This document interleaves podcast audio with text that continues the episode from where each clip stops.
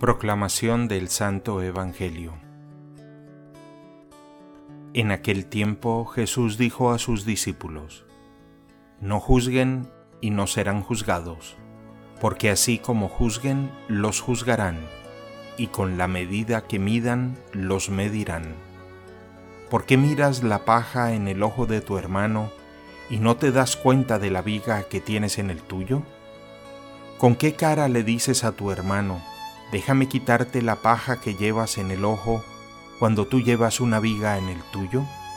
Hipócrita, sácate primero la viga que tienes en el ojo y luego podrás ver bien para sacarle a tu hermano la paja que lleva en el suyo. Palabra del Señor.